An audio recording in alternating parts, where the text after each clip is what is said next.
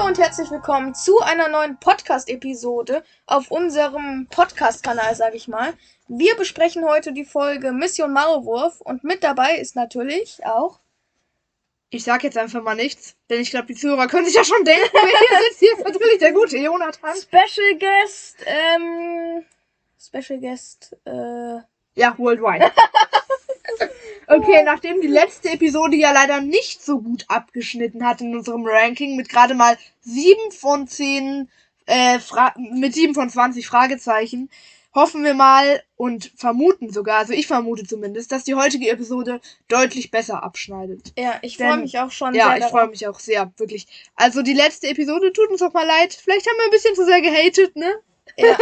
Aber jetzt, das möchte ich wirklich nochmal sagen, wenn man jetzt nicht ähm, die Sachen wirklich analysiert, dann ist die Folge an sich eigentlich ganz okay. Ja, schon, ja. Aber nicht so eine, ja, Ansichtssache halt, ne? Man kann jetzt nicht sagen, ist nicht so nice. Da ist ähm, Ansichtssache. Aber wir besprechen heute, wie gesagt, die Folge Mission Maulwurf. Ist von uns beiden auch die Lieblingsfolge. Ja, und ja. ich freue mich sehr. Ich freue mich auch auf jeden Fall sehr. Und äh, ja, noch ein kleiner Rückgriff. Äh, so na, zu Ende der Folge, nach den Kategorien, haben wir noch eine kleine Überraschung für euch. Denn dann lesen wir ein paar Nutzerrezensionen vor, denn einige hatten nach einem Shoutout gefragt im Podcast. Und dem wollen wir natürlich nachkommen, aber nur, wenn ihr bis zum Ende dran bleibt. Denn wir wollen ja unsere Average Listen Time mal über die 40 Sekunden heben.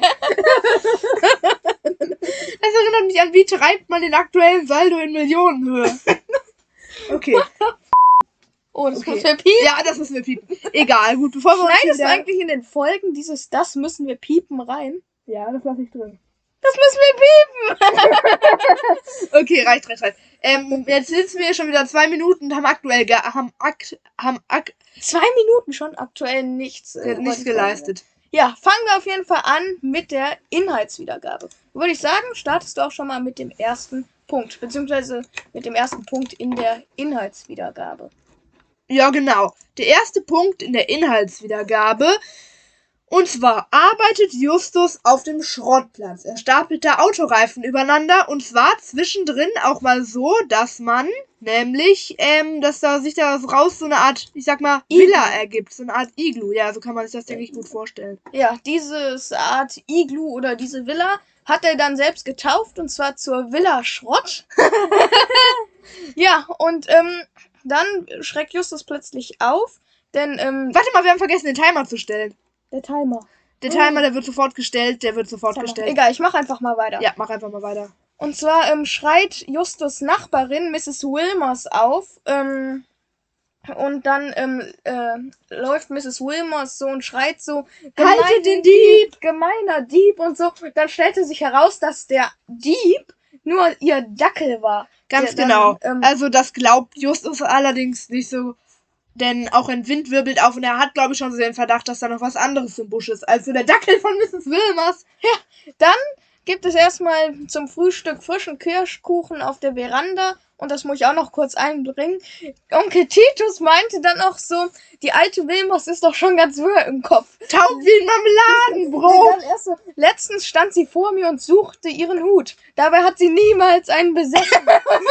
und ähm, dann meinte. Tante Mathilda noch so, nicht so laut, Titus. Und sie so, ach was, die ist doch fast so taub wie ein Marmeladenbrot. Ja, das ist auf jeden Fall auch mein Dialog der Folge. Leider haben wir das ja nicht als Das Kategorie. ist ja nicht mal richtig beleidigend, aber das ist einfach viel witziger, als hätte er sie jetzt so beleidigt. Ja. Taub wie ein Marmeladenbrot. Stell dir vor, irgendwie sagt uns dann irgendwie so ein ähm, Sicherheitsdienst auf ähm, Encore oder so, dass wir taub wie ein Marmeladenbrot wegen Beleidigung piepen müssen. Die Zuhörer werden taub wie ein Marmeladenbrot, weil ihm das Piepen in den Ohren so weh tut. Reicht doch wieder. Okay. Sonst schaffen wir Ja, mit ja, unserem ja, komm, komm. Auf jeden Fall, Justus fährt dann, da Tante Mathilda ihn mal wieder zum Einkaufen geschickt hat, Richtung Rocky Beach und trifft dort in der Innenstadt auf Peter und Bob. Ja, dann ähm, wollen die zu Mr. Porter, weil die da einkaufen gehen wollen. Und dort bemerken sie, dass Kommissar Reynolds da vor Ort ist und sich ein Einbruch in Porters Laden zugetragen hatte.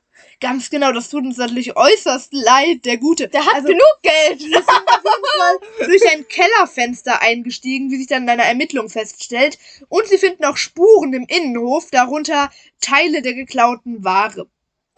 eine Sache möchte ich kurz noch einbringen. Und zwar ähm, hatte Mathilda, Tante Mathilda zuvor noch zu Justus gesagt, ähm, geh einkaufen, geh auf dem Markt einkaufen. Nee, geh bei Mr. Porter einkaufen, aber hol die Kirschen bitte auf dem Markt für ihren Kirschkuchen. Die Kirschen bei Mr. Porter seien nämlich zu sauer. Dann, angekommen im Laden, alles haben die Leute aufgekauft und Porter so, nur reichlich Kirschen habe ich noch da. ja, eigentlich ganz lustig, aber das habe ich eigentlich absichtlich rausgelassen, damit die Inhaltsangabe kürzer wird. Ja. Für die Aber egal, das schaffen So. chillig. Ja, auf jeden Fall. Ähm, ach so, das haben wir vergessen. Titus zeigt Justus zuvor auf dem Schrottplatz noch eine Kamera, mit der er den gesamten ja. Schrottplatz überwachen kann. Das hat zwar für die spätere Folge keinerlei Relevanz, aber ähm, ja, das ist eigentlich auch egal. So, auf jeden Fall wurde Peters Fahrrad fast gestohlen und Tante Mathilda wurde fast wurde beraubt. Ihr wurde nämlich das Portemonnaie entrissen. Um erstmal so ein bisschen weiter beraten zu können, setzen sich die drei Fragezeichen Kids in die Eisdiele. Ja, in der Eisdiele dann angekommen, beraten sie dann erstmal und dann ähm, fliegt aus einem Kinderwagen, den eine dicke Frau schiebt. Also, Angedickt. ja, okay, reicht auch wieder. Jetzt äh, nicht irgendwie beleidigend denken. Ich sage jetzt bewusst dick. Warum stellt sich gleich noch heraus? Eine dicke Frau und dann wirft, äh, wird aus dieser, ich sag jetzt mal, diesem Kinderwagen oder Kinderkarre so ähm, ein Portemonnaie rausgeworfen. Und Peter dachte erst so, ja, da ist eine Rasse, sucht dann das Portemonnaie, beziehungsweise die Rasse, vermeintliche Rasse. Und dann entdeckte die Initialien M.J. Die Auf natürlich für ja. Mathilda Jonas stehen. Ganz genau. Die drei verfolgen sie dann, allerdings werden sie von einem Lieferwagen gestoppt, der zwischen sie und das dicke Mädchen mit dem Kinderwagen fährt. Dort entdecken sie allerdings auch Skinny, der mit einem der Telefone telefoniert, die zuvor bei Porter geklaut wurden. Leider sind sie ja defekt. Ja, by the way, eine Sache wollte ich noch sagen, weshalb ich dickes Mädchen gesagt hatte. Das hatte sich einfach nur als Tarnung ein Kissen unters Kleid geschoben. Als Ja. Tarnung ein Kissen unters Kleid, WTF. Vor allem, warum? Es macht doch keinen. Ja, doch, dann ist sie halt einfach einmal fett und einmal dünn. Ja, genau so ist es. Okay, nun äh, treffen sie auf Skinny und fragen ihn so ein bisschen aus. Dieser sagt, dass die Frau ihm gesagt habe, dass wenn er mehr Ware benötigt, mehr gestohlene Ware, solle er zu Sharky gehen und einen Hotdog mit extra viel Senf bestellen. Vom Hotdog macht den aber extra viel Senf. Das könnte ja auch jeder sagen. So zum Beispiel, nehmen wir mal an, ich gehe mir, geh mir jetzt einen Döner bestellen. ne? Punkte eher. Ja, stimmt. Ja. Ich beginne schon mit, stell dir vor, ich würde mir jetzt einen Döner bestellen. ja, aber da könnte ja jeder kommen mit dem extra viel Senf. So, Ja, natürlich. Auf jeden Fall ist die Serviette, mit der der Hotdog serviert wurde, bekritzelt und darauf steht eine Handynummer. Diese rufen die drei Fragezeichen Kids dann auch an. Dort ähm, ist dann dieser, ähm, ja egal, ich sag jetzt nicht, wer es ist, da geht dann jemand ran und dann ähm, wird, also die Justus will sozusagen, dass Peters Fahrrad gestohlen wird, damit sie die Verbrecher sozusagen ähm, bei frischer Tat ertappen können, rufen dann Reynolds an, damit er dann sozusagen dahin kommen soll, wo das Fahrrad dann, Digga, was machst du mit dieser Schuhcreme? Ist das Schuhcreme? Ich weiß nicht, was ist. Ich wollte es mir angucken. Das, Los, das ist auf jeden Fall kein Placement, ne? Ja, dann ähm, ist Reynolds allerdings nicht da, beziehungsweise geht nicht ran und die drei Fragezeichen fahren dann zu dem Container, wo die Übergabe stattfinden soll. Ganz genau. Dort finden sie die dann auch und im Container, sie haben ja zuvor noch Kommissar Reynolds alarmiert, ne? Ja. Ähm, Im Container ereignete sich dann, die Polizei stürmt rein, äh, Lola, Mowgli, das sind die beiden Verbrecher, und die drei Fragezeichen verstecken sich in einem geheimen Fach im Container. Ja, denn die Polizei kam, ähm, die Justus ja zuvor noch und Peter und Bob angerufen hatte, damit ähm, Reynolds sie dann auch auf frischer Tat ertappen kann. Allerdings kommen die ein wenig zu spät und ähm, ja, Mowgli und diese Lola, die Verbrecher hatten dann schon vorgesorgt für so einen Fall und so eine Art Klappe und Schacht im Boden des Containers eingebaut, wo sie dann easy runtergehen konnten und sich verstecken konnten. Ganz genau. Äh, tatsächlich fahren Reynolds und so wieder weg. Und die Gangster wollen die drei dann rekrutieren, denn das war gewissermaßen auch Justus Plan. Sie haben dann so ein bisschen geblufft von wegen, ja, wir haben uns schon seit Monaten nicht mehr in der Schule blicken lassen. Nach Leuten wie euch haben wir schon seit Monaten gesucht. Justus Plan ist es nämlich, verdeckt als Maulwurf zu arbeiten. Ja, das heißt, sie schleichen sich als verdeckte Ermittler in die Bande ein und ähm, ich wollte gerade sagen, und chillen dann da so ein bisschen und ermitteln dann auf jeden Fall so ein bisschen. Das nennt man, wie gesagt, Maulwurf. Finde ich eigentlich, also ich wusste das vor der Folge tatsächlich noch nicht, dass man verdeckte Ermittler Maulwurf nennt. Ja, wusste ich auch noch nicht. Interessanter Fakt eigentlich. Interesting, ja. Voll. Okay, nun lassen es sozusagen zu und die Gangster wollen das davor, dass sich die drei Fragezeichen Kids einer Aufnahmeprüfung unterziehen, um sozusagen zu beweisen, dass sie es würdig sind, in diesem Gangsterclub mitzumachen. Ja, die erste Aufgabe, Aufgabe der Einnahmeprüfung ist Zecheprell. Wenn ich weiß, was das ist, man geht in einen Laden rein, ähm, isst so viel, wie man möchte, also ist eigentlich egal, wie man isst, aber man isst richtig viel und ähm, rennt dann einfach schnell, ohne zu bezahlen, wieder rein. das wollte ich schon immer machen. Überleg mal, wie befriedigend muss das sein. Du kannst das heftigste Essen gönnen und einfach weg. Aber jetzt mal for real, ich meine, zum Beispiel jetzt bei einem McDonalds, ne? Ja. Oder bei irgendwelchen Läden, da steht jetzt keine Secu Security, da könnte man ja easy Zeche prellen machen. Ja, lass mal machen. Morgen. Ach nein, morgen ist Sonntag, verdammt. Alles so. Ich muss so piepen. Nein. Ja, okay. Ähm, ja, nächster Punkt auf jeden Fall. So, ähm, die haben, wie gesagt, die erste Aufnahmeprüfung sozusagen bestanden. Justus wurde dann noch fast geschnappt.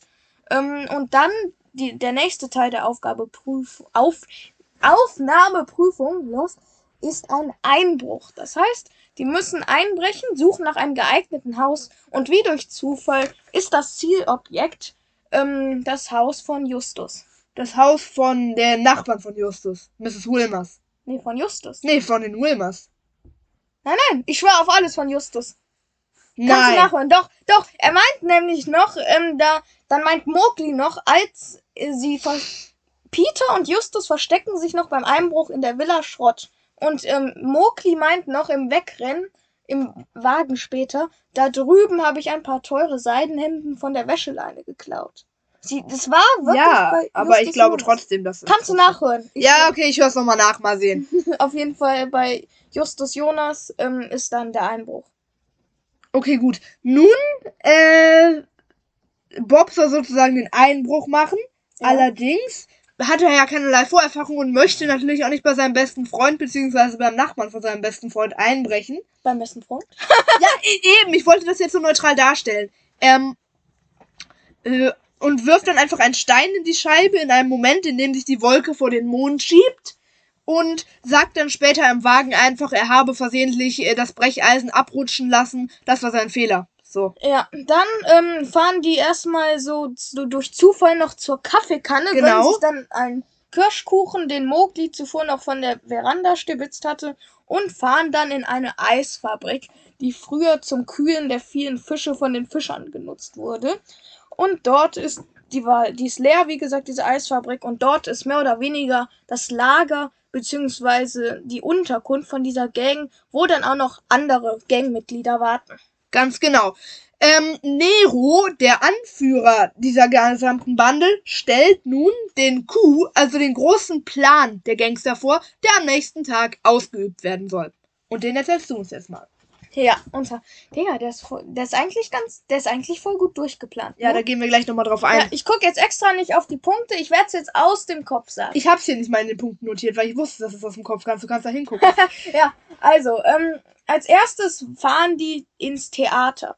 Dort werden dann ein paar, die Tickets hatten vorher, ähm, die kaufen sich dann rein. Also die ja, die kaufen sich dann Tickets und gehen dann da rein und holen dann die anderen aus dem Hinterausgang auch in das Theater. Anschließend setzt sich ähm, ungefähr die Hälfte der Bande ins Theater, in den Theatersaal, wo die Aufführung stattfinden soll. Und die andere Hälfte sucht nach Rauchmeldern, die dann ja, eingeschaltet Feuermelder, Ja. also nach so Brand, wo man so reinschlägt und dann Knopf tief drücken und ja. Dass dann so ein Feueralarm rausgeht.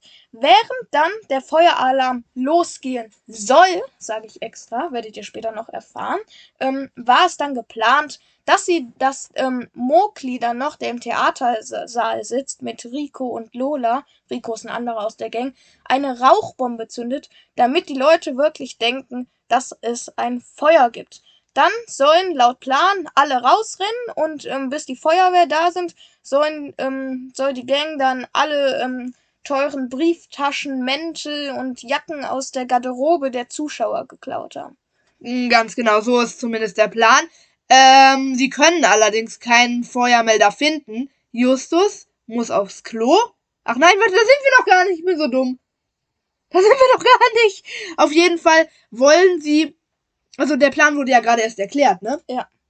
Beziehungsweise dann ist es erstmal die Nacht in der Eisfabrik. Und die Jungs möchten sozusagen raus. Sie wollen entfliehen. Sie wollen da ja nicht mitmachen. Und entsprechend äh, holen sie sich dann die Schlüssel aus der Tasche vom äh, Boss der ganzen Gang. Nero, wir haben ihn ja schon kennengelernt. Nero vor allem. Nero, Kaiser Nero.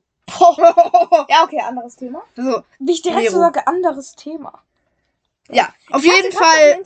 Fakt, Auf gleich. jeden Fall wird ihnen dann auch der Weg abgeschnitten, leider, und sie, sie haben keine andere Möglichkeit, als zurückzukehren. Am nächsten Morgen werden die Schlüssel kurz vor Aufbruch logischerweise gesucht.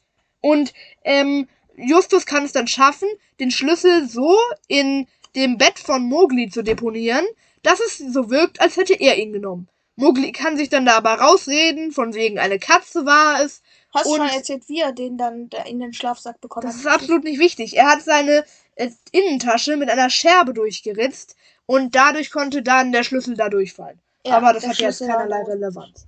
Auf jeden Fall, Ja, aber sonst wäre es eigentlich aufgefallen, hätte ihn. Ist ja auch auf egal. jeden Fall befinden wir uns nun im Theater. Sie finden, sie suchen dort nach einem Feuermelder und finden aber leider keinen. Justus muss aufs Klo und sieht dort einen Eselskopf. Er kann nicht widerstehen und setzt ihn sich auf.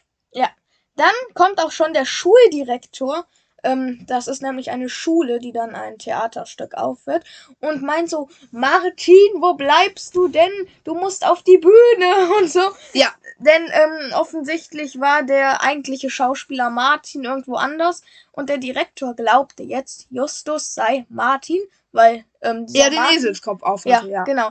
Dann wird Justus auf die Bühne geschickt, löst dann auf der Bühne alles auf, die Gangster werden festgenommen, Ende gut, alles gut. Und schon wieder haben wir es geschafft, vor Ablauf der Zeit bei einer Minute und drei Sekunden das Ganze hier zu schaffen. Beziehungsweise eigentlich haben wir es sogar ziemlich genau geschafft, weil ganz am Anfang hatten wir den Countdown ja nicht. Ja. Leider. Hier, ähm, jetzt kommen wir auch schon zu den interessanten Punkten. Und ich will jetzt eine Sache einmal vorweg sagen, bevor ich es vergesse, die mir aufgefallen ist. Und zwar sagt Lola irgendwann mitten in der Folge, ihr werdet schon den Rest der Bande ähm, schon noch sehen in der Eisfabrik. Ne? Ja, ja. Der Rest der Bande besteht allerdings nur aus ähm, Rico, dem Taschendieb-Spezialist da. Und Mero. Nee, Nero, Nero der war war ja ja mit dabei. dabei. der war ja mit dabei. Ja, aber der ist dann ja sozusagen der Rest der Bande. Nero war dabei, Mowgli war dabei. Lola war dabei und die drei Jungs waren dabei. Und dann ähm, meinte Lola zu den Jungs, ihr werdet den Rest der Bande schon noch kennenlernen. Dann dachte ich, jetzt kommen da noch 100 Leute und einfach nur noch dieser Rico. Ja, ist doch eigentlich egal. Es ist doch der Rest Ja, ja. der Bande. Also, keine Ahnung. Ja, aber da hätte ich jetzt, ähm, ihr werdet den anderen oder so, hätte ich jetzt gesagt, weil da könnte man sich jetzt schon vorstellen, dass da noch ein paar mehr sind, ne? Ja, schon, schon. Eigentlich schon. Du hast eigentlich vollkommen recht. Aber naja. Ja, kommen wir auf jeden Fall zum nächsten Punkt. Und zwar baut Justus ja am Anfang seine so getaufte Villa Schrott. Mit anderen Worten, wie gesagt, dieses Iglu aus Reifen. Und da haben wir uns gefragt, kann man überhaupt so eine Art Iglu bzw. Kuppeldecke aus Reifen bauen? Das ist nämlich eine Frage, die ich mir auch gestellt habe. Und zwar stelle ich mir das so vor, das wird dann doch irgendwann nach innen zusammenbrechen. Ich weiß, wie Verstehst man es machen könnte. Wie? Aber dafür bräuchte man schon richtig viele Reifen. Man könnte mehr oder weniger, ähm, wie soll ich das jetzt sagen? Man baut einfach ähm, einen Stapel von Reifen, einfach aufbauen, ne? Mhm. Ähm, baut man dann hoch, so ähm, dass man sich da halt reinschillen kann, gemütlich. Ne? Ja. Dann ähm, links baut man halt so einen Stapel hoch, rechts baut man einen Stapel hoch Ja. und dann baut man wie so eine Art Dach, dass sich die Reifen so überlappen, weißt du? Und ja aber dann kippt Stütze- das doch trotzdem Ja, ja. nach innen. Das Gewicht ist dann noch. Stütze baut man dann in der Mitte noch so einen Reifenstapel. Aber das ist dann da- ja kein Iglu mehr.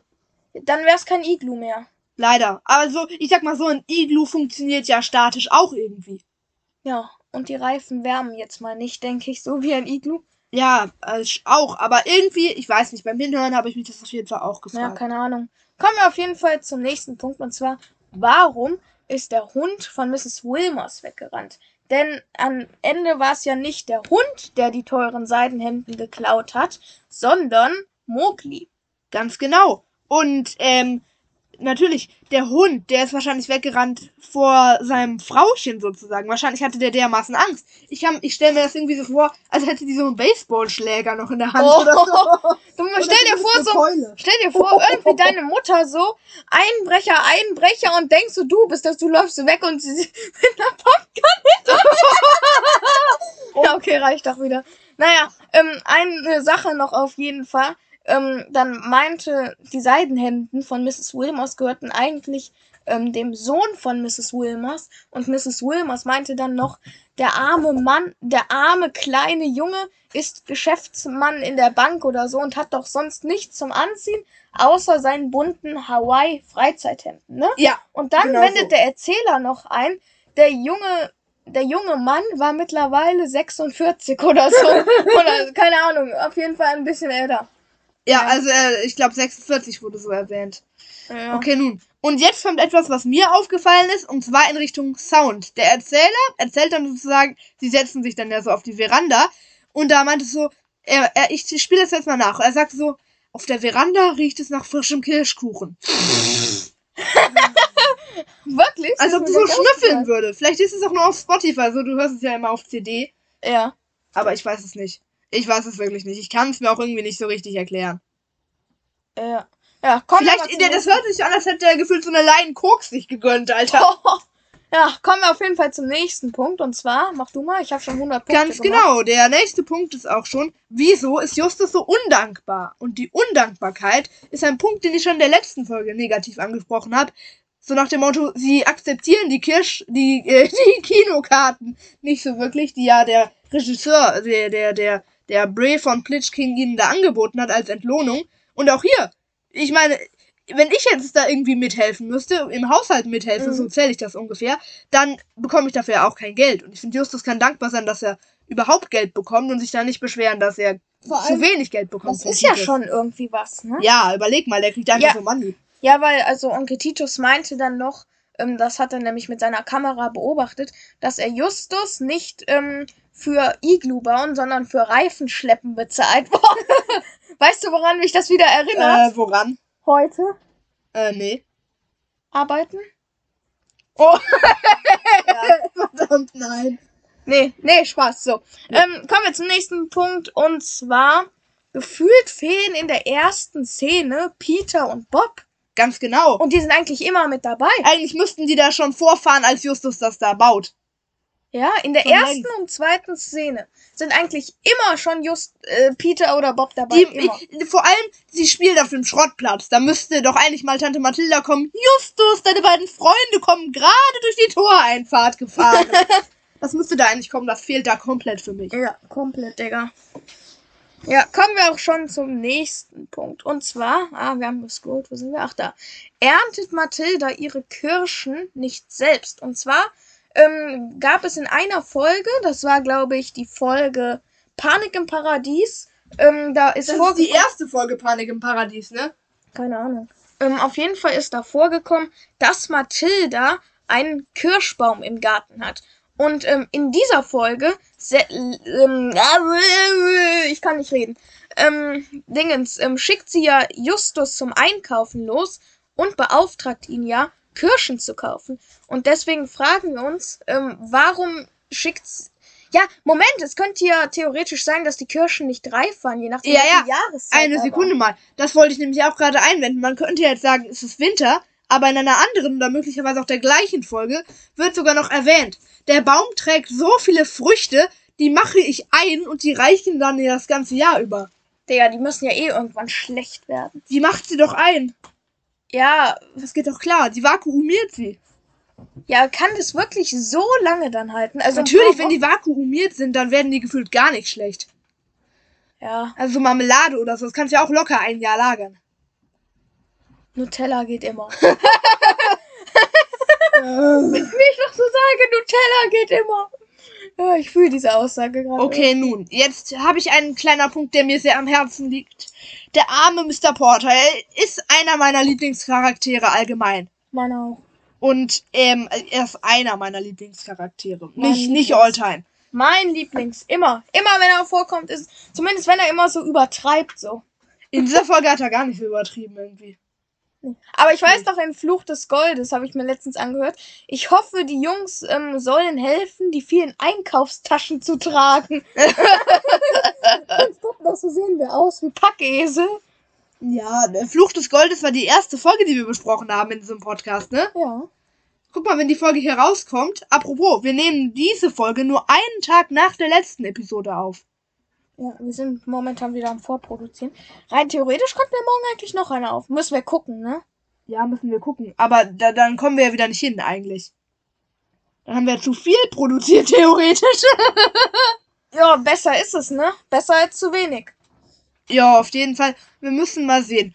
Und zwar frage ich mich, ob Porter nicht unter dem Wochenmarkt leiden müsste. Denn dadurch wird ja eigentlich sein Geschäft beeinträchtigt. Ich meine, man geht doch lieber beim, auf dem Markt einkaufen, als bei Porters überteuerten Waren. Oder wie siehst du das?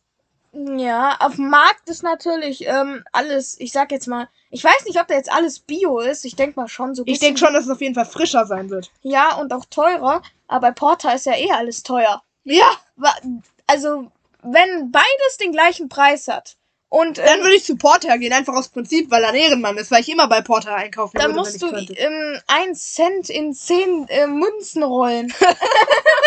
Vor allem, vor allem, wenn wir mal irgendwie mit unserem Podcast Merch verkaufen würden, ne? Mhm. Dann hätte ich auf jeden Fall die Idee, dass wir unseren Merchladen Mr. Porters Laden nennen würden. Dann ist da alles so komplett überteuert, so 50 Euro für eine Tasse. Oder ich stelle mir so vor, ähm, irgendwie ähm, Merch von Jonas und Jonathan. Ähm, in Kooperation mit Porters Kaufladengeschäft in Rocky Beach. ja, irgendwie so müssen wir es machen. Digga, stell dir mal vor, ihr werdet irgendwann diese Boombox hier einstöpseln. Ich bin gerade die ganze Zeit am lauter drehen. Ja. Ich höre nie auf. Ich höre nie auf. Seit 10 Minuten. Hier Okay. steht sogar noch Maximum. Main voll. Und ich drehe immer weiter. Die Sache ist, man kann das ja unendlich oft durchdrehen. Hier ist ja Anschlag an diesem Rädchen.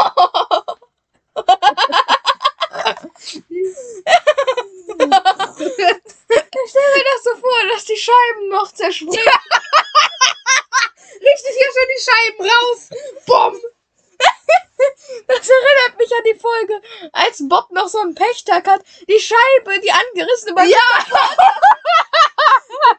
der Scheibe berührt. Beim Wort Maulwurf, beim Wort bisschen Maulwurf, muss ich irgendwie an meinen lieben Opa denken, der Maulwürfe nicht so ganz mag und deswegen ihre Bauten, ihre Höhlen, ihre Löcher immer mit Wasser auffüllt, sodass sie ertränken. Äh, aber da, eigentlich widerspricht er sich ja in einer Sache. Er Worin? nimmt doch immer einen Spaten mit, damit er, wenn er Tiere totgefahren hat, ja. graben kann. Das ist einmal Tiermitleid und Tier, ähm, Ich weiß nicht, ich glaube, das sind zwei unterschiedliche Opas. Hab jetzt Ach so, zwei unterschiedliche.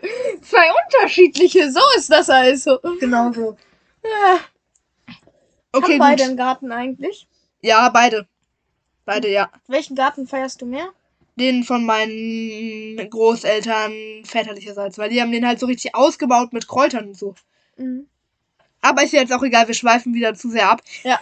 Und zwar gehen wir einen Schritt weiter in Porters Keller. Und da wurde ja eingebrochen, wie sich dann herausgestellt hat. Und ähm, ganz genau. Bob sagt dann, da, als sich dann herausstellte, dass es ein kleiner Gauner sein muss, sagt Bob dann, ich habe mal einen Film gesehen, da wurde ein Affe so trainiert, dass er Juwelen klaut. Und als Bob sagte, ich habe mal einen Film gesehen, das ist doch eigentlich Peters Satz. Das kann man nicht einfach so sagen. Das ist Peters Aussage. Ja, vor allem sein Vater arbeitet ja noch beim Film. Das ist ja klar, Also dass er einen hohen Filmkonsum hat. Das ist ja klar, dass Peter einen hohen Filmkonsum hat. Das ich ist ja meine, in einer, im Fluch des Goldes wird ja noch gesagt, meint Justus, nee, Bob meinte das, zum Glück guckst du immer so viel Fernsehen, Peter, weil Peter aus einem Indianerfilm im Fernsehen die ähm, wunderbare Idee hatte, durch, in, indem man durch den Fluss kommt, einfach die Anziehsachen an einen Stock zu binden, Ja, ja, das haben wir aber auch schon mal Ja. besprochen hier im Podcast, ne? Wir sind ja mittlerweile schon in der fünften Episode. damit sie dann nicht nass werden. Ja, ist ja auch egal. Kommen wir auch schon zum nächsten. Digga, müsste Porter nicht unter dem Wochenmarkt leiden. leiden vor allem. Ja. Ja, Gut. Oder pleite gehen. Pleite gehen. Naja, Ja. egal. Dann ähm, kommen wir zum nächsten Punkt. Und zwar wirkt Porter ein wenig dümmlich. Also jetzt mal no front, ne? Aber irgendwie so, zum Beispiel eine Aussage, möchte ich kurz zitieren. Da sagt dann zum Beispiel Kommissar Reynolds, Justus nicht anfassen. Hier kommt gleich die Spurensicherung. Und Porter sagt, das ist ja, wie in einem Krimi. Ja. So, das, ich weiß nicht, irgendwie passt, passte die Sprechrolle in dieser Szene nicht zu Porter gefühlt. Fand ich so ein bisschen. Ich weiß, irgendwie kann es ja auch passen, ne? dass Ich glaube, der Sprecher von Mr. Porter ist Raucher. Ich könnte mir es so komplett vorstellen, dass so im Porter irgendwie neben seiner Theke oder seiner Kasse so eine Art Mini-Monitor-Fernseher stehen hat, auf dem man immer Fernsehen guckt, wenn keine Kundschaft da ist.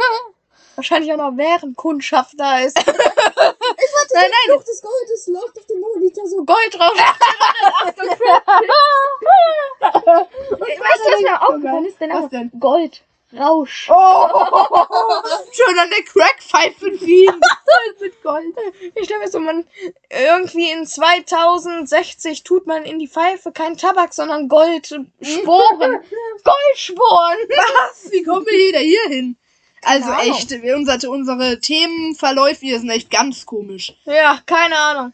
Naja, kommen wir auch schon zum nächsten Punkt. Und zwar, wieso ist niemandem der Fahrraddiebstahl aufgefallen? Und zwar schien es ja so, als hatte dieser Gangster vorgehabt, noch Peters Rad zu stehlen. Ja. Oder habe ich das jetzt falsch in Erinnerung? Nee, der hat es vorgehabt. Der hat Das- es versucht, Da waren ja safe geschafft. irgendwelche Leute, denn ja, ja, das, das ist ja Markt. Porters, Porters, Ma Porters Laden ist ja mehr oder weniger frontal auf den Markt ausgerichtet. So stelle ich mir auch immer vor. Ja. Ja, und da denke ich mir halt, das hätte irgendwelchen Passanten doch auffallen müssen. Ich meine, wie unrealistisch ist das denn? Keine Ahnung. Okay, gut.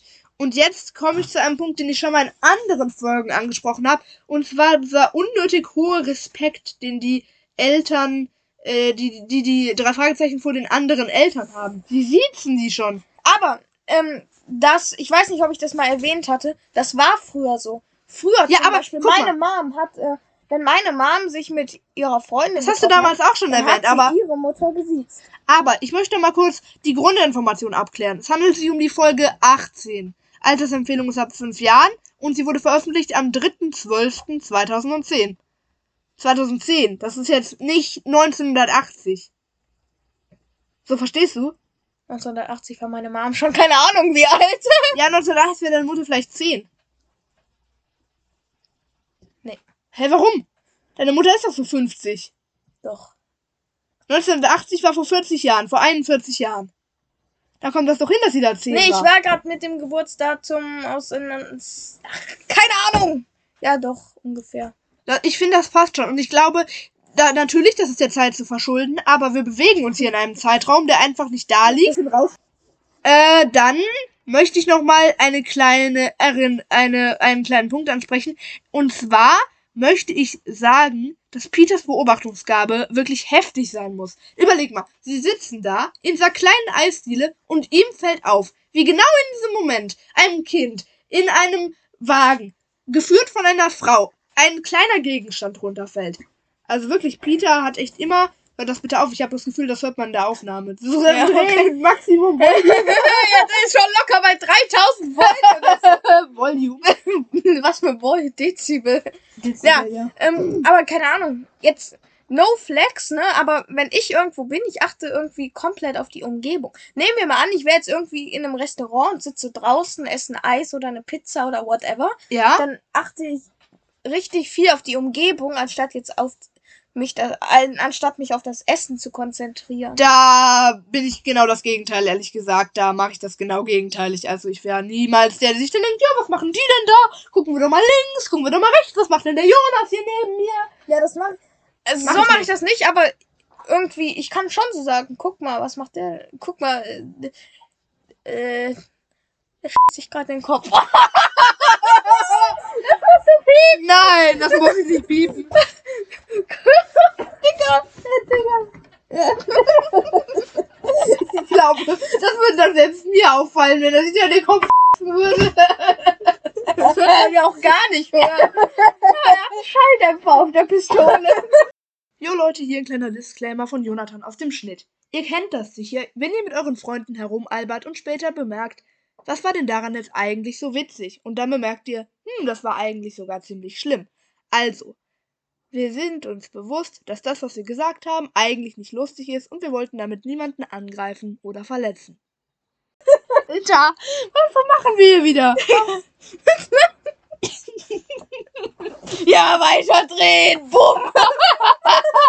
Okay, alles klar. Hm. Jetzt erstmal, wie klein ist der Mini-Gauner, der da überall drin sitzt in diesem Der Kinderwagen? muss, der muss unnormal klein sein. Also wirklich, äh, Mogli. der muss ja, der muss Kind und noch kleinwüchsig theoretisch noch sein, damit er Ja. überhaupt durch so einen Lüftungsschacht passt. Bruder. Ja, ich habe mir mal rausgeschrieben, der größte von mir im Internet gefundener Kinderwagen hat eine Liegefläche von 82 Zentimeter. Das ist nur halb so groß wie ich. Guck mal, wie groß ich bin. Der ist dann ja maximal so groß. Ja. Also, äh, der muss schon extrem klein sein. Klar, vielleicht, also ich würde auf jeden Fall von einer Kleinwüchsigkeit ausgehen. Mhm. Ja. Dann ähm, kommen wir zum nächsten Punkt und ähm, zwar Justus sagt Skinny anstatt Skinny. Und zwar im Track 10, Minute 1,45. Ja, genau, also im Track 10, wer da nochmal reinhören möchte, Ist gerne. der- also, Er sagt Meinung hat skinny. Skinny. Er sagte so ein, das ist so ein Punkt zwischen dem A und dem I. So skinny. Weißt du, so skinny. Skinny. Skinny. Skinny. Irgendwie so. Skinny, nicht Spaß. Skinny. Also, das ist mir auf jeden Fall aufgeschrieben. allem, aufgefallen. es Ich gibt so richtig viele Charaktere. angehört. Bei Mr., ähm, jetzt sag ich schon Mr., Butch Norris, beziehungsweise hat doch nie eine Ehe. Wo Vielleicht kennen Mutter? wir die nur. Vielleicht kennen wir die noch nicht oder die ist verstorben, hat sich im Restaurant in den Kopf gestochen oder so. Ja, aber jetzt mal rein theoretisch, ich meine, bei Justus, ne? Da wird ja auch gesagt, dass seine Eltern bei einem Unfall, Autounfall oder Flugzeugabsturz, da ist in jeder Folge anders, ähm, Ja. gestorben sind. Warum wird dann da nicht gesagt, dass seine Mutter, dass die Eltern getrennt sind, dass sie gestorben ist? Ja, warte mal, Alkoholvergiftung wegen der Bar. Das ist gar nicht mal so weit hergeholt. Hä, könnte doch sein. Mal for real. Vielleicht hat sie irgendwie mal so ein bisschen übertrieben und dann konnte ihr nicht mehr geholfen werden. ich hab grad so den Drang, immer weiter zu drehen. Lange willst du den Volume-Button noch hochdrehen? Gleich geht's von alleine an. Lass uns erstmal mit dem Strom verbunden Ja. werden. Ja. Okay, kommen wir auch schon zum nächsten Punkt. Und zwar, Skinny bezahlt 10 Dollar und bekommt einen 20er zurück. Genau, und das möchte ich nochmal etwas genauer ausführen. Seinem Vater erzählt er am Telefon, er habe dieses Gerät, was offensichtlich defekt ist, einer Frau am Tele einer Frau für 10, Zehn- Dollar abgekauft. 10 Mäuse meint Zehn er. Mäuse, sagt er. Und später erzählt er dann den drei Fragezeichen, sie haben ihm nur einen bekritzelten 20-Dollar-Schein als Rückgeld gegeben. Ah, ich weiß, wie es gemeint sein kann. Dass Skinny keinen Zehner dabei hatte und 30 gezahlt hat und dann, ähm, Aber man kann doch keinen 30-Dollar-Schein zahlen. Er muss doch einen 20er und einen 30er dabei gehabt haben. Einen 20er zwei und einen Fünfer. 10er. Aber wenn er zwei Fünfer Da dabei kann er auch direkt Ja. die zwei Fünfer geben. das macht, Das ist ein Logikfehler, ein handfester Logikfehler. Ich bin jetzt kein Mathematikexperte, aber ich glaube nicht, dass sich das auflösen lässt. ja, es gibt keinen 30er-Schein. Ja, bei einem 20er und einem 10er hätte er eben schon den 10er gehabt, beim 20er und zwei Fünfern hätte Kann auch direkt die zwei Fünfer abgeben. Ja, und Hier haben wir einen Logikfehler. bei, nee, mehr gibt's nicht. Mehr gibt's nicht. Also mehr Das ist wirklich ein. Logikfehler. Das ist ein Logikfehler. Ja, nächster Punkt. Und zwar, wie konnte die Frau Skinny das Telefon in der Hektik verkaufen? Ganz genau, das frage ich mich nämlich auch.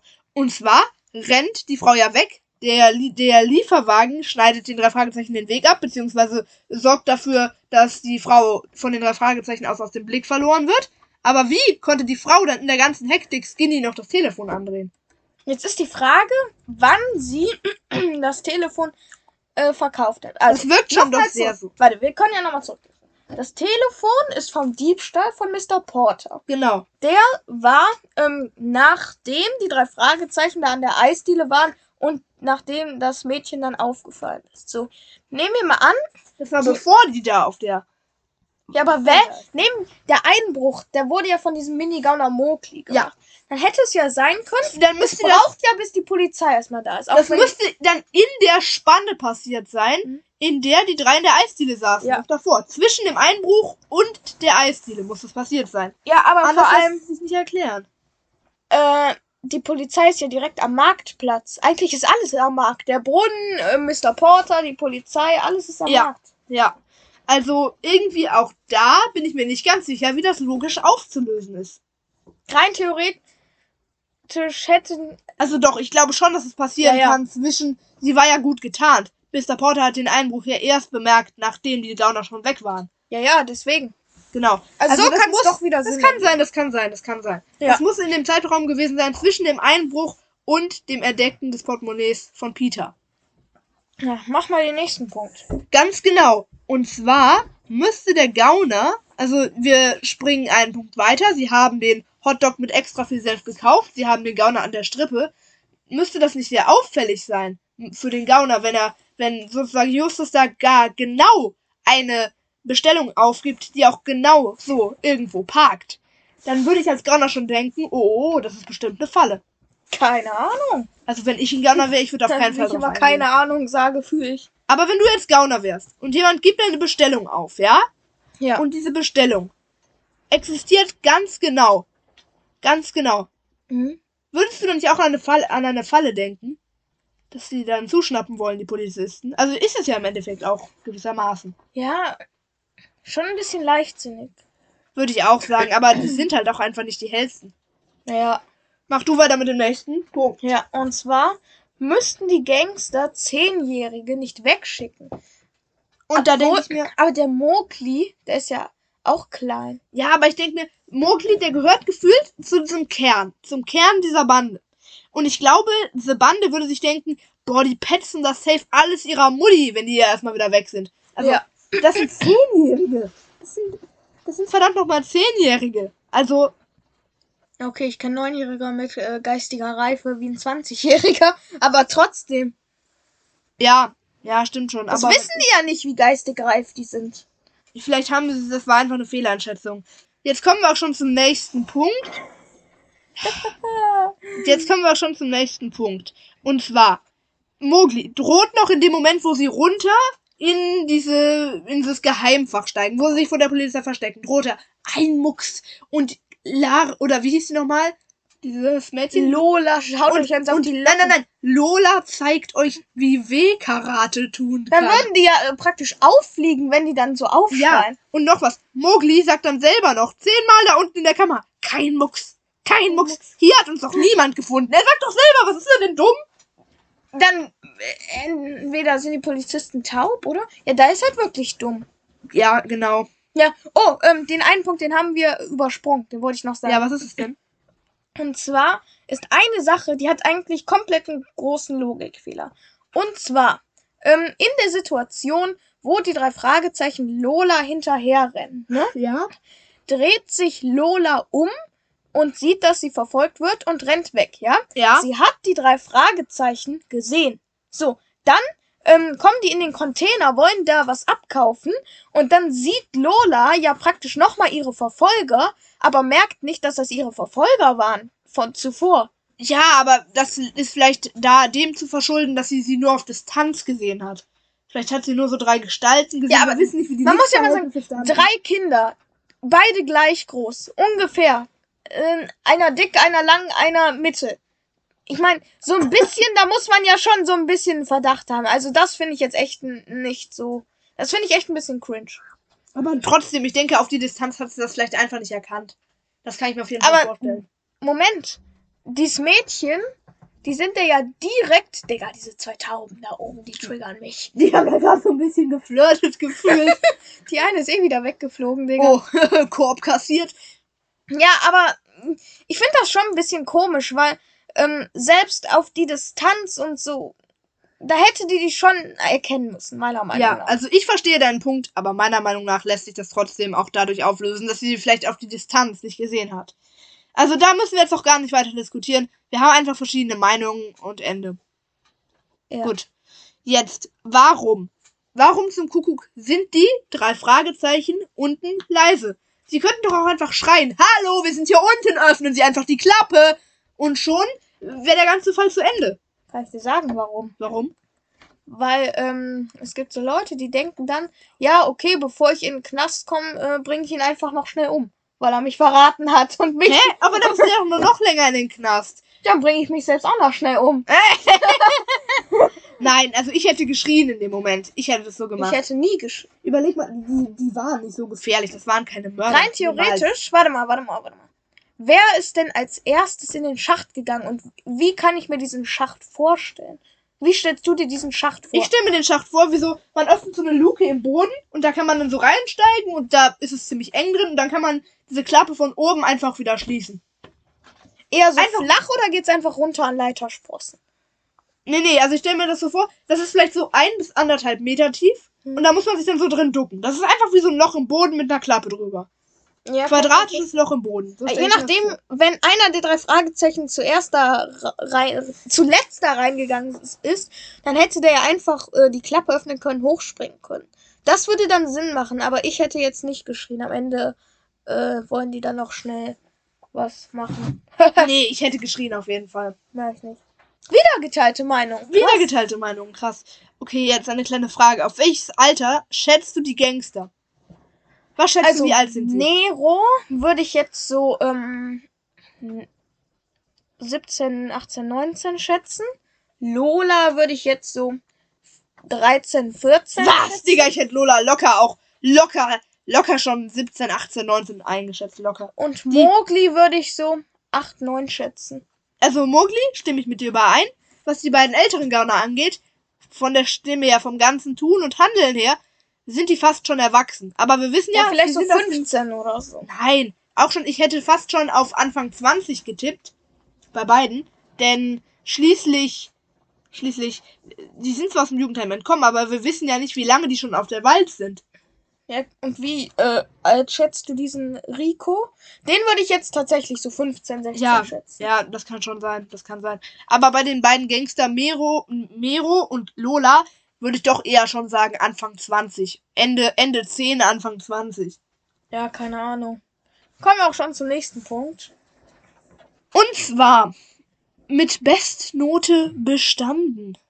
Also, nachdem sie sozusagen die Zeche geprellt haben, sagt ja der gute Nero, ihr habt die erste Prüfung mit Bestnote bestanden. Aber Bestnote bedeutet ja alles perfektissimo gemacht. Und das haben sie ja nicht. Justus wäre ja fast gecatcht Ja. worden. Ich hätte da nicht Bestnote gegeben. Vielleicht so eine schöne 2 plus höchstens. Oder? Ja. Die Frage ist halt, ähm, wie wurden die drei bewertet? Jeder einzeln oder alle im Dreierpack? Ich würde sagen, alle im Alle im Dreierpack. Dreierpack, denn es geht ja darum, alle drei Da würde ich schon so eine 3 geben oder so. Justus Ja, hat schon. halt wieder alles versaut. durch seine extreme Fettheit. Oh, er ist so adipös, Junge. Angedickt. ja, reicht auch wieder. Reicht. Ja, keine Ahnung. Kommen wir zum nächsten Punkt und zwar, Mowgli hat doch schon gestern da diese ähm, Seidenhemden geklaut. Und war das nicht am gleichen Tag? Okay, Mowgli sagt, hier habe ich gestern schon Seidenhemden abgestaubt. Und jetzt frage ich dich, war das nicht am noch gleichen Tag, an dem auch der Einbruch stattfindet? Ja, oder? Denn wir haben ja die Szene mit Ja. Porter, wir haben den Markt. Das muss am gleichen Tag gewesen sein. Ja, das ist eigentlich verdammt. Warte mal. Warte mal, der Fall spielt an nur zwei Tagen. Einmal der Tag am Markt, das ist der erste Tag. Dann kommt die Nacht in der Eisfabrik. Und dann kommt auch schon der Tag, an dem der Hat er wirklich gestern gesagt? Der hat gestern gesagt. Ich habe noch mal zweimal hingehört. Er hat wirklich gesagt, hier habe ich gestern noch zwei Seidenhemden mitgehen lassen. Ja, es war der. Ja, es war der erste Tag. Morgen das Frühstück, dann der Einbruch, dann, ähm. Ja, und dann der Einbruch. Ja, es war der gleiche Tag. Da ist, da ist wieder ein großer Fehler. Ja, denke ich mir auch. Ja. Ja, kommen wir auch schon zum nächsten Punkt. Und zwar, Bob ließ das Brecheisen fallen. Und hinterlässt er dann nicht Fingerabdrücke? Ja, genau. Das denke ich mir auch. Und äh, ich weiß, ich Also an weiß der Scheibe jetzt oder am Brecheisen? am Brecheisen. Er lässt das Brecheisen fallen und rennt weg. Das, Ja. das sagt der Erzähler und man hört auch den Sound. Und er ist ja selbst Ermittler. Er Die weiß Frage ja, ist, ob was er es wieder mitgenommen hat. Ich glaube nein. Ich vermute wirklich nein. Sie rennen ja direkt danach da zum Geschäft. Ach Quatsch, zum, zum Truck. Aber, jetzt mal real. Ich glaube, diese ganze Gaunerbande hatte nur ein Brecheisen. Und ich wüsste jetzt nicht, wo ich ein Brecheisen herbekommen soll. Auch ich weiß schon, wo man sowas herbekommt. Ja, du brichst ja auch jeden Tag wo ein. Schwarzmarkt. Digga, naja. Ähm, und ähm, wenn, dann hätte Lola ja noch geschimpft, warum hast du das Brecheisen nicht wenigstens mitgenommen oder so? Ja. Also, ich glaube, also doch, nein. Also, wenn man in die Szene nochmal reinhört, glaube ich, wird schon klar, dass es nicht mitgenommen Also, hat.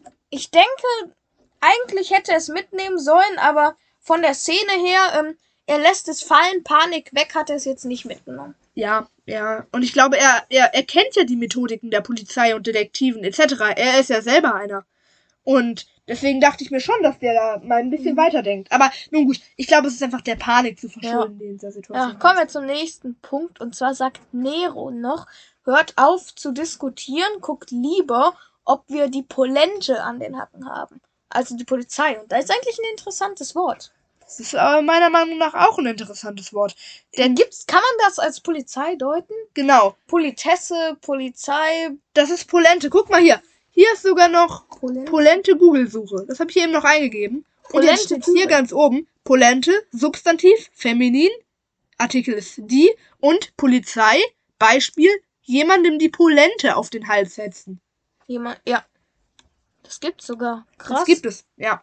Den, den Begriff, den kannte ich schon, aber irgendwie so Also ich kannte ihn auch, aber mehr so im Unterbewusstsein. Polente. Also als er jetzt gesagt hat, also ich bin, nie da, ich bin nie darauf gekommen, den zu verwenden, sagen wir mal so. Also als er jetzt gesagt hat, guck lieber, ob wir die Polente an den Hacken haben, wusste ich direkt, er meint die Polizei. Ich hatte Ja. es, glaube ich, schon mal gehört. ja, ich glaube auch, aber ich, ich, ich, mir war der, der Begriff war nicht in meinem aktiven Wortschatz.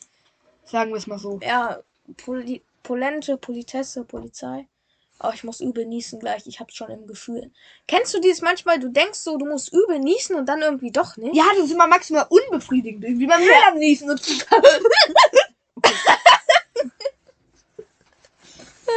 Ja, kommen wir auch schon zum. Nee, immer dieses. Könnten wir das theoretisch mal irgendwie abändern? Dieses kommen Wollte ich auch schon mal sagen. Punkt. sagen wir einfach mal und dann ähm, kommt ja der Pu kommt Und dann, kommen wir an die und dann Stelle. passiert das und dann sagt der und der Genau, das. wir Und, versuchen das und dann Wort- haben wir uns darüber gefragt oder so. Ja, ja. ja. Das hatte ich auch schon mal vor. Das ist nicht stollen, wenn wir immer sagen zum nächsten Punkt. Das hört sich so an, als würden wir alles nur so runterrattern, weißt du? Ja. Ja, und anstatt jetzt sagen, kommen wir auch schon zum nächsten Punkt, würde ich jetzt mal sagen, ähm, wir haben uns gefragt, wie Mowgli den Kuchen überhaupt mitgehen gelassen hat. Denn, Denn ich weiß nicht, ich stelle mir die Situation so vor. Die sitzen da in der Villa Schrott, Mowgli ist möglicherweise noch im Wagen. Äh, das passiert, die Polizei kommt und Mowgli denkt sich, nee, komm, ich renne einfach mal schon hin, hol mir nochmal den Kuchen. Kann man vielleicht hat er sich da auch irgendwie in der Nähe versteckt. Kann auch sein, aber auf jeden Fall, ich weiß nicht, ich konnte mir die Situation In, also, nicht so richtig ausmalen. Irgendwie. ist ja jetzt, ich sag mal, er ist klein, flink und wendig und meiner Meinung nach schon ein erfahrener, sage ich jetzt Ja. mal. Ne? Ähm, da könnte ich mir jetzt schon vorstellen, ähm, also ich persönlich, ich werde jetzt nicht sagen als Anfänger, nicht Spaß, ich mache sowas natürlich nicht. Ich würde natürlich so Brecheisen fällt runter, Panik wegrennen. Da würde ich jetzt nicht daran denken. Vor allem ein Kirschkuchen hat ja nichts als an Wert, außer jetzt, dass man es vielleicht noch Ja, essen kann. ja, Sie hatten ja, sie hatten sich ja gerade noch die Zeche vollgebrillt. ja, ja. Nur wenige Stunden zuvor quasi. Da hätte ich gar kein, also da wäre mir gefühlt schlecht geworden, da hätte ich nicht noch was essen können. Und sie haben ja richtig irgendwie ähm, äh, dann ja sechs Schachteln hier Burger, Pommes, Jumbo, Cola im ne, Cola im Jumbo Becher oder so und alles. Ja, ich glaube, er betituliert diesen Kuchen noch als Nachtisch. Vor allem, was ich mich auch frage, was hat dieser Rico gemacht? Der ist ja eigentlich die ganze Zeit in dieser Eisfabrik gewesen und hat auch nie, da war ja nie von, davon die Rede, dass er überhaupt was gegessen hat. Vielleicht hat er irgendwie an den Plan. Ach nein, das war ja Miro, der an den Plan gearbeitet Ja, hat. ja, Nero, weil den Kirschkuchen hatten die, ähm, die fünf gegessen. Ja? Nee, die sechs sogar. Ja, ja, die sechs, die sechs. Ja, und ähm, als sie dann in der Eisfabrik ankommen, dann ist ja da, da nur alleine dieser Rico. Und die, ähm, die haben ja sich auch allein die Zeche geprellt, ne? Ja, ja, denke ich auch. Der wird da nicht noch irgendwie dabei gewesen sein. Das finde ich schon ein bisschen komisch. Der muss ja gefühlt verhungern. Ja, Ja. ja. Vielleicht hat, vielleicht hat Miro auch, äh, Mowgli auch einfach in dem Moment an ihn gedacht. Ich wollte schon aus Reflex sagen, kommen wir zum nächsten Punkt. Naja. Naja, also wir haben uns auch noch gefragt, ähm, beziehungsweise mir ist noch etwas aufgefallen. Mona, äh, ich, ich will, ich will diesen Namen immer falsch aussprechen. Lola erzählt. Ja, dies hier war früher mal eine Eisfabrik. Und dann, ohne dass irgendeiner noch irgendwas dazwischen sagt, sagt sie, nein, keine Fabrik für Eis am Stiel. Ja. Hier wurde Industrieeis hergestellt zum Kühlen von Fisch und so weiter. Ohne dass da was zwischen jemand sagt. Und das zähle ich schon so ein bisschen als Monolog sozusagen. So, sie hat sozusagen eine Antwort gegeben auf Ja. eine Frage, die in keinster Weise gestellt wurde. Das ist alles ist nochmal nachzuhören in Track 26 des Hörspiels auf Oder ähm, so nach dem Motto, so, ähm, bevor die dann die Frage stellen, so, so nach dem Motto jetzt, da haben früher ähm, die Fischer ihr ähm, Eis gekühlt. da ähm, wurde früher ähm, Kühleis für die Fischer gelagert. So nach dem Motto, nicht ähm, Ei- Eis am Stiel, sondern das und das Eis. Aber wenn Ja. die sagen Kühleis, nee, die hat nur Eis gesagt davor. Dann könnte es nur sein. Eis gesagt. Und wenn man nochmal reinhört, das ist so, als hätte man dann eine Aussage von jemandem weggeschnitten irgendwie. Denn sie antwortet wirklich so, als hätte dazwischen noch jemand was gesagt von wegen, boah, lecker, kann man sich jetzt hier noch ein Eis gönnen oder Ja, so. und zwar kommen wir zum. Mann, dann haben wir uns auch noch gefragt, ob von dieser Fabrik nicht gewissermaßen eine Gefahr ausgeht. Da müsste ja irgendwie noch Maschinen, Förderbänder, alles sein, wo man sich verletzen kann. Ich persönlich habe mir das Ganze so vorgestellt, dass es einfach eine riesige Halle ist. Man geht da durch so einen langen Gang rein und dann ist man einfach in einer riesigen Halle, wo nichts rumsteht, weil so wird das ja auch beschrieben. Ja, aber das muss ja auch sehr instabil sein. Aber leere Fabrik haben die ja auch gesagt. Ja, ja. Die Sache ist, das muss sehr instabil sein, denn wir wissen auch, dass da ein Loch in der Decke klafft. Ja. Also das kann nicht gesund sein. Das, ich will mich jetzt wieder nicht zu sehr aufregen. Lassen wir es einfach. Es ist einfach so, es ist gefährlich, es ist einfach Glück. Ja. An der Stelle auch wirklich nicht übertriebenes Glück, wie in der letzten Mhm. Folge. Ähm, dann, nee, komm, nee, haben wir uns auch noch gefragt, also nee, das Haben wir auch noch festgestellt, dass die Aufnahmeprüfung eigentlich gar nicht wirklich beendet wurde. Denn äh, sie werden ja sozusagen schon da aufgenommen, dürfen am nächsten Tag beim großen Coup teilnehmen. Und trotzdem wurde noch beim Einbruch gesagt, ja, den langen heben wir uns für einen Überfall auf. Der Überfall wurde aber nie getätigt. Heißt, diese Aufnahmeprüfung hat eigentlich nie in voller Länge stattgefunden. Aber was hat Justus gemacht? Justus hat gar nichts gemacht. Die meinten, ja, er ist zu fett. Der, Also, der hat eigentlich gar nichts gemacht, aber gefühlt hätte man den so irgendwie als Manager oder so einsetzen. Ja. das ist doch schon Nero. Manager. Ja, der ist der Boss, so weißt du, so Boss und Manager. Aber er ist ja auch der Manager. Er hat ja diesen großen Coup gemanagt. ja, Okay. Nun haben wir uns dann noch gefragt, wie leben diese Gauner eigentlich? Also, wir wissen, sie sind auf der Walz. Sie suchen sich wahrscheinlich immer wieder neue Eigenheime. mhm.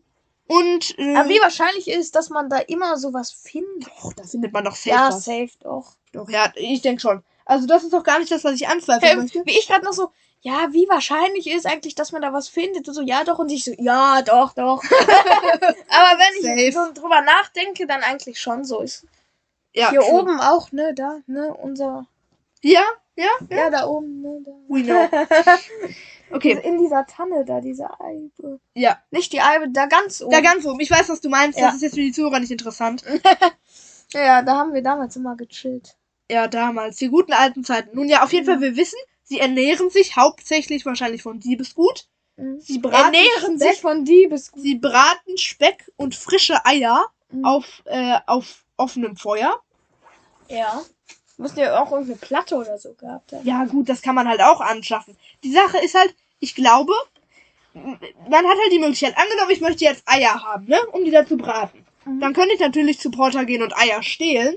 Ja. Ich könnte aber auch auf dem Markt Tante Mathildas Portemonnaie klauen, das Geld entnehmen Und Kau Eier kaufen. und Eier kaufen. Ich glaube, das ist nochmal unauffälliger, weil so Eier stehlst ja meistens nicht unbemerkt. Warum sollte man auch. Warum sollte man Eier stehen? Ich meine, am Ende würde ich mich ja eher darüber auf.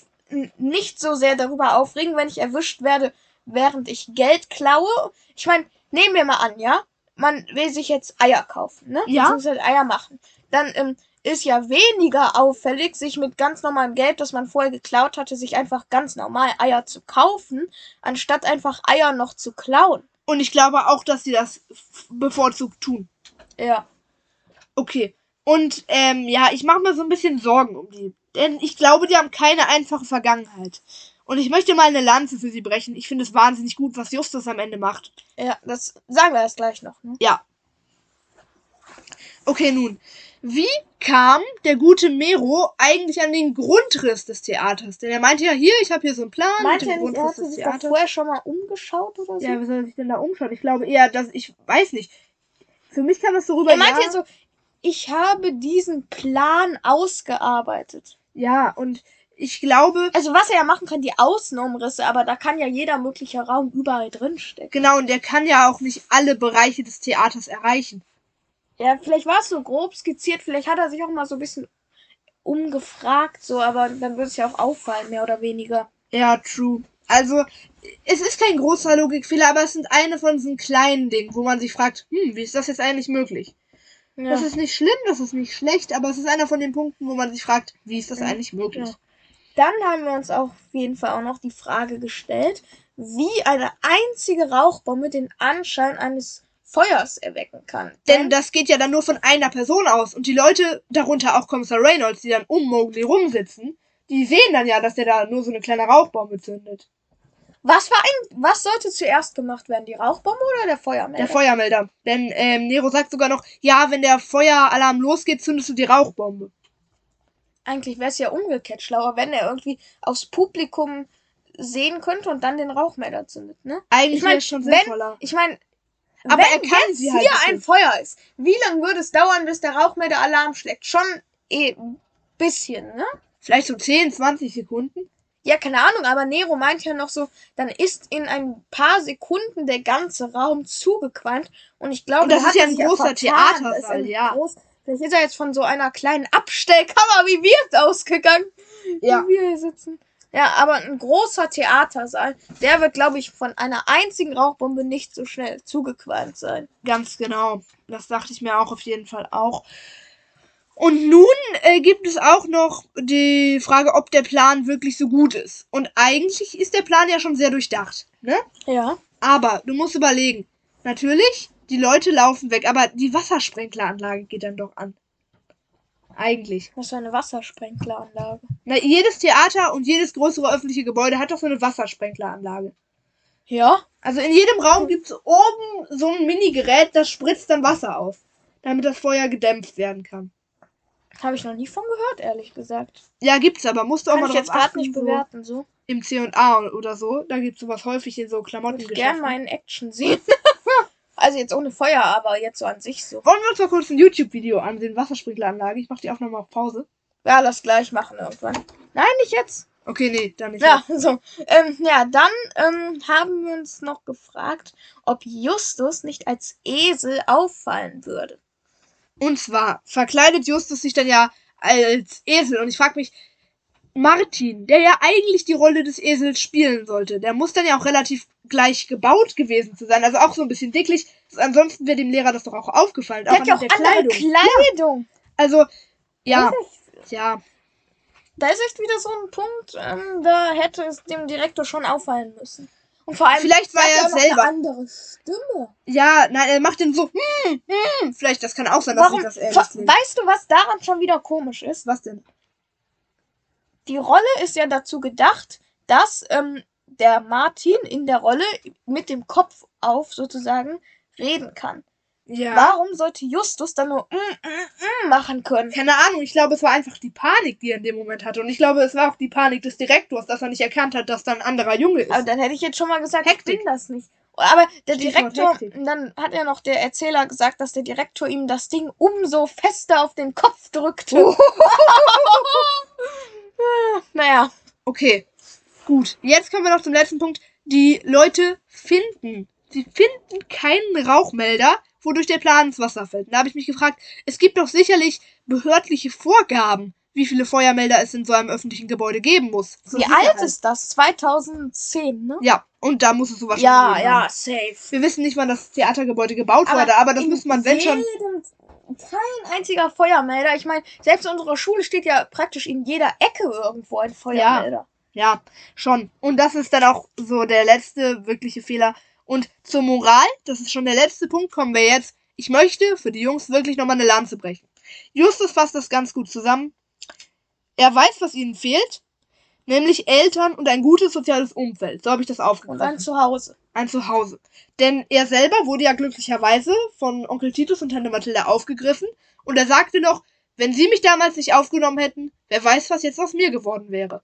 Und das finde ich eine wunderschöne Moral, wirklich, wirklich. Mhm. Da finde ich auch mal so ein guter Abschluss, dass es jetzt Und nicht dieser dass Abschluss. die bösen Verbrecher Genau. festgenommen wurden, sondern dass ähm, jetzt sozusagen Schluss mit dieser Einbruch- und Diebesserie ist, aber ähm, denen dann doch noch geholfen wird. Genau, er sagt auch noch, legen Sie vor Gericht ein gutes Wort für sie ein. Ja, das finde ich auch nochmal echt nett und Ja. gefühlt macht das auch nochmal einen großen Teil der Folge aus. Und die Sache ist, sie schleichen sich da so ein. Und am Ende wusste ich nicht, ob ich jetzt froh sein soll, dass der Plan ins Wasser fällt oder nicht. Denn irgendwie hatte ich auch Ja. eine Sympathie zu denen entwickelt. die waren, die waren ja an sich keine bösen Menschen so. Ja, und das ist einfach eine wunderschöne, eine wunderschöne Moral. Und ich finde, das macht alle Logikfehler in Ja. dieser ganzen Folge wieder gut. ja.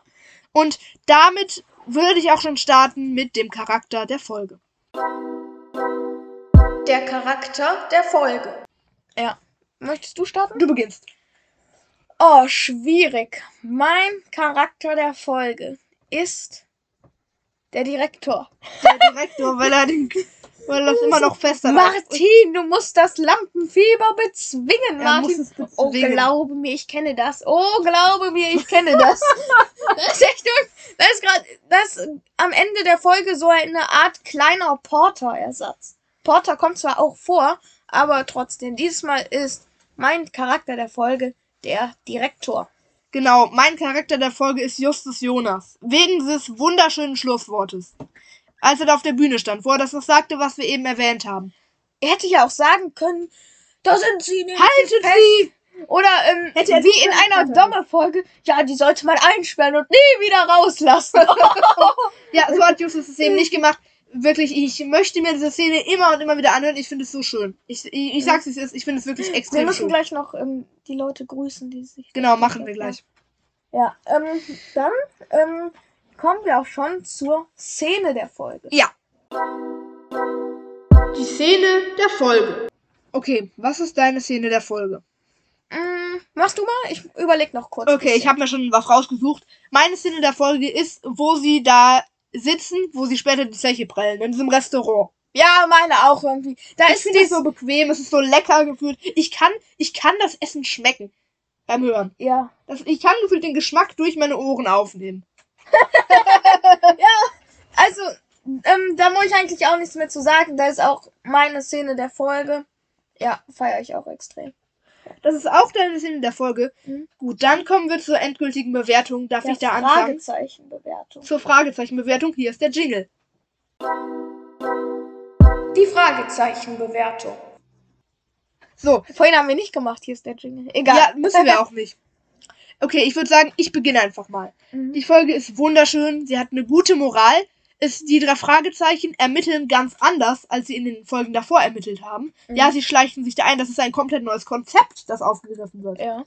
Wir haben also wirklich, ich, man weiß nicht so genau, auf welcher Seite man stehen soll, weil man eine Sympathie entwickelt. Und das finde ich immer sehr, sehr spannend. Mhm. Und die ist auch aus Autorensicht sehr, sehr schön gemacht. Diese Faulheit der Autoren, die ich vor zwei äh, Folgen angesprochen habe, ist absolut nicht da. Und all diese positiven Aspekte machen kleinere Logikfehler einfach wieder gut. Und es gibt aus meiner Sicht einfach keine Folge, die besser ist. Es ist meine absolute Lieblingsfolge und deswegen kann ich nicht anders, als dieser Folge 10 von 10 Fragezeichen zu geben. Dann überleg mal, es ist einfach die beste Folge, die ich kenne. Und dann gibt's ja keine logischere Ja. Schlussfolgerung, als 10 von 10 zu geben. Mir geht's auch so. ähm, Ich finde die Folge nice. ähm, Wie gesagt, man weiß jetzt nie, auf welcher Seite man stehen soll. In der Folge ist Action, Panik, aber auch so ein paar gechillte und entspannte Szenen, wie zum Beispiel im Restaurant vorhanden. Und, ähm, Und es spielt äh, in der Mitte von Rocky Beach. Das hat es spielt in der Mitte von Rocky Beach. Ähm, wie gesagt, was du auch schon angesprochen hattest, ist ein, ist, ist ein ganz neues Konzept. In keiner anderen Folge schleichen sich die drei Fragezeichen wirklich in einer Verbrecherbande beziehungsweise unter den Verbrechern ein. Und auch nochmal, die Moral am Ende hat mir sehr gut gefallen. Deswegen kann ich dieser Folge, die natürlich auch meine Lieblingsfolge ist, nur 10 von 10 Fragezeichen geben. Gut, damit haben wir jetzt einen sehr direkten Kontrast zur letzten Folge, die nur 7 von 20 abgestaubt hat. Diese Ja, hat jetzt hier 20 20 von von 20. 20. Das ist fast Das- dreimal so gut. Das ist das Beste, was man erreichen kann. ja, Ja. Und ich bin gespannt, was wir nächste Folge so besprechen werden. Beziehungsweise, wir können ja schon mal leaken. Als nächste Folge kommt die gute Folge Der singende Geist. Ja. Die wurde sich nämlich tatsächlich von Zuhörern mehrfach gewünscht. Mhm. Und apropos Zuhörer, Jetzt werden wir noch ein paar von euch grüßen, die sich das gewünscht hatten. ganz genau. Zunächst mal grüßen wir nämlich Max aus Hamburg. Der hat uns eine kleine Sprachnachricht gesendet. Die hört ihr jetzt. Hallo zwei Fragezeichen. Es wäre cool, wenn ihr mich vielleicht mal grüßen würdet. Liebe Grüße, Max aus Hamburg. Ja, viele, viele Grüße nach Hamburg auf jeden Fall. Ja, Grüße gehen raus auf jeden Fall. Und ja, freut uns auf jeden Fall sehr, dass du unseren Podcast hörst, gerne hörst und auch feierst. Ähm, wirklich, bleib gerne weiterhin dran. Und ja, wer wollte noch das, wer wollte noch gegrüßt werden? Gmail, gucken, muss mal gucken. Okay, und wer noch gegrüßt werden wollte, ist der Bert Roland. Ja, auf jeden Fall Grüße gehen raus. Du hattest dir das ja auch gewünscht. per Ähm, E-Mail. Hast du uns das Wir zugesendet? sagen jetzt keine Nachnamen, bevor wir dann noch irgendwie in Schwierigkeiten geraten. Deswegen, bevor ihr uns nicht geschrieben habt, dass wir euren Namen nicht nennen sollen, werden wir auf jeden Fall auch keine Nachnamen nennen.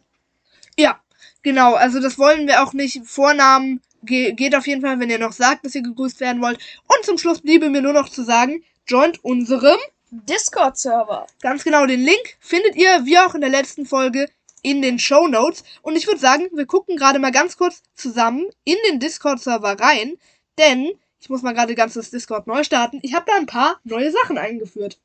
Ich glaube nicht. Müssen wir gleich mal gucken. Ansonsten machen wir es in der nächsten Folge. Ich finde zweimal grüßen pro. Folge ist gut. Jemand hatte sich noch gewünscht, in der ähm, vierten Folge gegrüßt zu werden. Das, ist war Max. fünfte. Das war der Ja. Max. Aber egal. Denn wir hatten die zu dem Zeitpunkt schon festgelegt. Du siehst hier, ich habe es ein bisschen mit Emojis ausgebaut. Wir haben die Podcast-News. Ihr könnt euch live im Discord Wunschfolgen wünschen. Ihr könnt Feedback zu unserem Podcast geben. Ihr könnt mit uns reden in einem von drei Talk-Kanälen. Da werden wir auf jeden Fall auch immer mal dabei sein. Ihr könnt Memes versenden, ihr könnt Tic-Tac-Toe spielen, ihr könnt Emojis senden, ihr könnt Musik hören, ihr könnt chatten ihr und so weiter und so fort. Also ich ist schon eine große Vielfalt an Möglichkeiten. Deswegen joint auf jeden Fall unseren Discord-Server. Das wird auf jeden Fall euch sehr viel Spaß machen. Ihr könnt, ihr könnt mit uns chatten und reden. Ihr könnt aber auch mit der Community an sich chatten und reden. Ja, also zum Zeitpunkt, wo die Folge online kommt, äh, bin ich auf jeden Fall online. Also freitagsabends bin ich sicher mal online auf unserem Discord. Da könnt ihr sich Wollen wir sagen, mit mir reden. freitagsabend sind wir öfter mal online auf Discord. Ja, lass sagen, freitagsabends, 19 Uhr oder so, kann man sicher mal online sein Ja. auf dem Discord. Mhm. Und dann würde ich sagen, joint unserem Discord-Server. Mir bleibt nichts mehr zu sagen.